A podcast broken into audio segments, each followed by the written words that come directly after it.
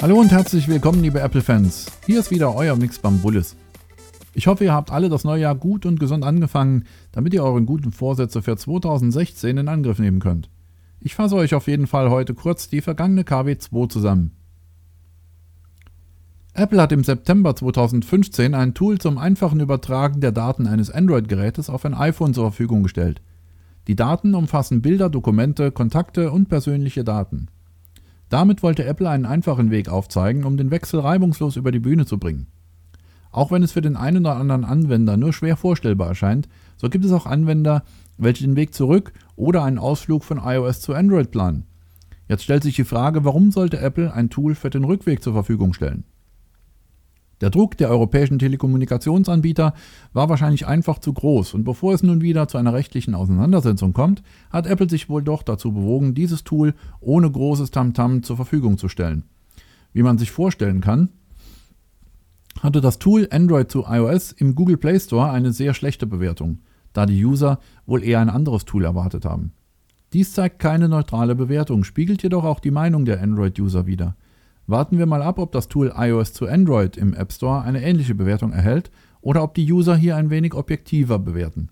Aus unserer Sicht sollte man für beide Optionen ein Tool zur Verfügung stellen, da es sicherlich nicht an diesem Tool scheitern wird. Wenn ein Anwender einen Wechsel anstrebt, dann hat sich dieser in der Regel mit den Konsequenzen schon beschäftigt und weiß, was auf ihn zukommen kann. Im Oktober hatte Apple noch berichtet, dass sie 6,5 Millionen Abonnenten haben, welche den Dienst Apple Music nutzen. Zu Beginn hatte Apple mit der Aktion drei Monate gratis auf einen guten Start gesetzt, um den Anwendern ein Gefühl für Apple Music zu vermitteln. Im November 2015 wurde dann die Apple Music App für Android vorgestellt und im Google Play Store veröffentlicht. Diese Tatsache hat sicherlich auch einige User dazu bewogen, den Dienst zu testen und gegebenenfalls auf Apple Music umzusteigen. Das Wachstum von Apple Music gegenüber einem großen Player wie Spotify ist schon beachtlich. Spotify hatte sechs Jahre benötigt, um die Marke von 10 Millionen Anwendern zu erreichen. Apple hat dies in sechs Monaten erreicht. Um dieses Ziel in dieser Zeit zu erreichen, hat Apple auch einige Maßnahmen ergriffen. So wurde die World Tour von Taylor Swift per Video kostenlos übertragen und zur Verfügung gestellt. Der Preis könnte diesmal auch, entgegengesetzt der typischen Anwender der Contra-Apple-Preispolitik, ein Indiz dafür sein, denn mit 14,95 Euro für das Familienabo ist es aus dem Hause Apple ein echtes Schnäppchen. Es bleibt abzuwarten, ob die Anzahl weiterhin steigt und wie sich der Dienst im Allgemeinen weiterentwickelt.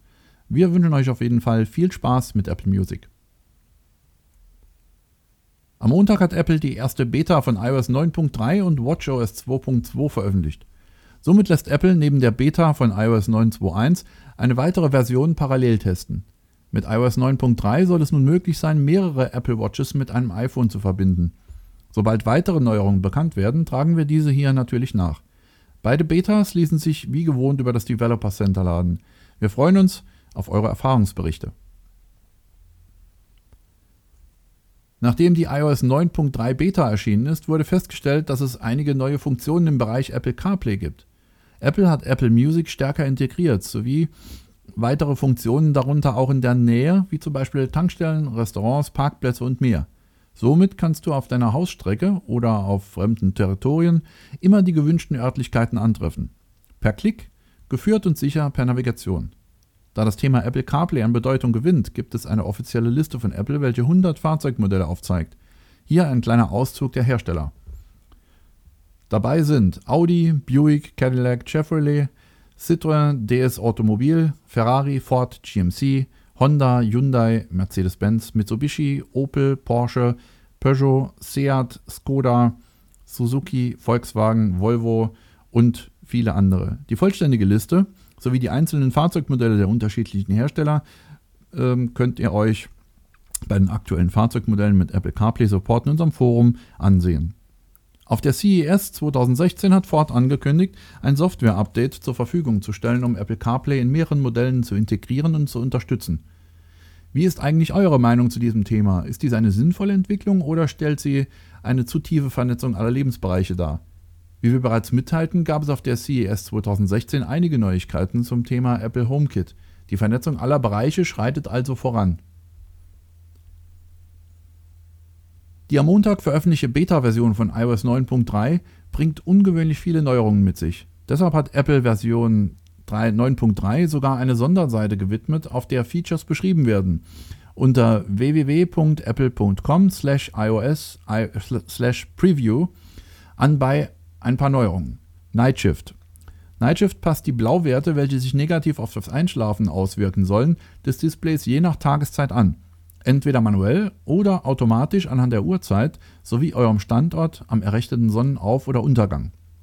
Notizen-App die Sortieroptionen und Schutzfunktionen per Passwort bzw. Äh, Touch-ID. Die Health App. Übertragung der drei Aktivitätskreise von der Apple Watch, neue Kategorien, unter anderem Workout. Bei CarPlay wird bei uns schon ausführlich äh, in unserem Forum beschrieben. Shared iPad. Funktionen für Schulen ermöglichen einen Mehrbenutzermodus Entschuldigung, mit verschiedenen Accounts. Soweit zu den offiziellen Ankündigungen. Verschiedene Apple-Portale haben noch weitere Neuerungen ausfindig gemacht. Zum Beispiel der neue 3D Touch Shortcut, Wetter, Einstellungen, Kompass, Health, App Store und iTunes Store. Bei Fotos, Live-Fotos können nun auch als normales Foto dupliziert werden. Multitasking, Taptic Feedback beim Aufruf und bei iBooks können nun endlich PDFs auch über die iCloud synchronisiert werden. Kennt ihr noch andere weitere Features? Sagt es uns in unserem Forum. Viele kennen den VLC Media Player der Firma Videolan. Der aktuelle Player steht nun auch im App Store der aktuellen Apple TV-Generation zur Verfügung. Vorgeschichte.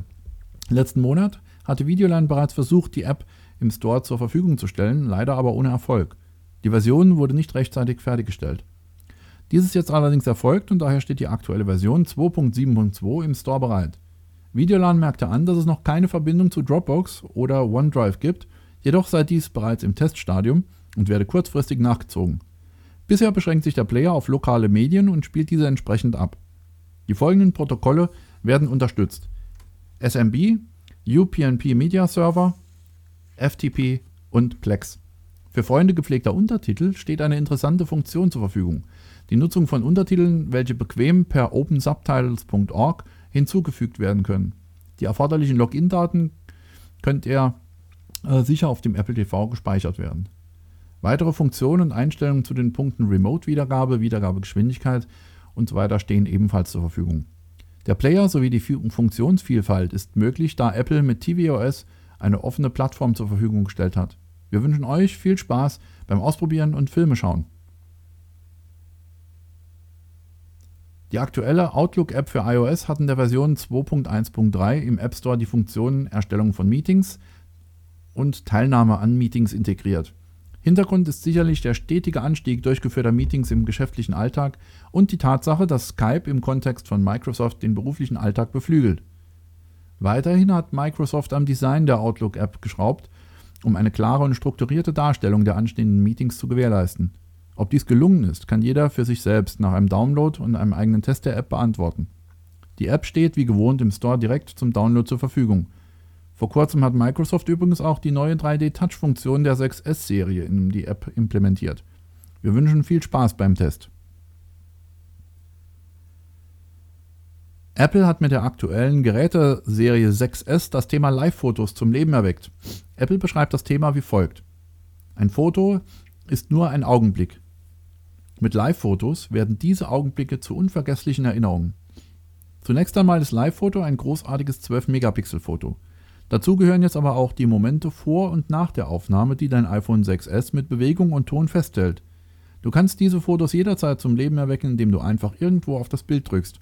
Ein Live-Foto, das dir besonders gut gefällt, lässt sich nun auch als Hintergrund für deinen Sperrbildschirm einstellen, um immer zum Leben erweckt zu werden, sobald du dein iPhone 6S aus der Tasche nimmst.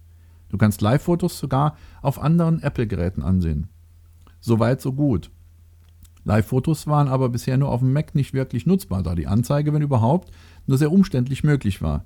Die einzige uns bekannte Option war die Anzeige in der Foto-App, welche nur eine beschränkte Nutzung in Verbindung mit der iCloud Photo-Sharing-Funktion aufwies.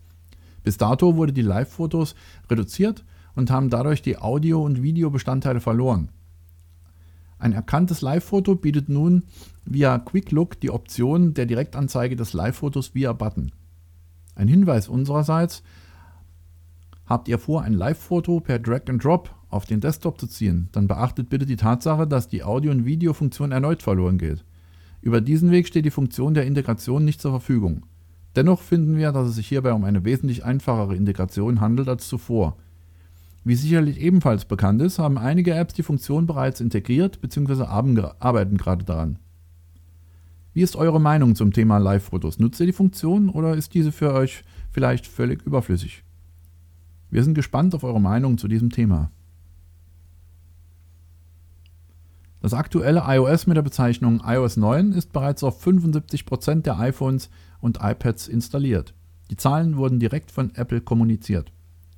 Wie man unschwer erkennen kann, laufen 19% noch unter iOS 8 und ein geringer Prozentsatz, nämlich 7%, noch auf iOS 7.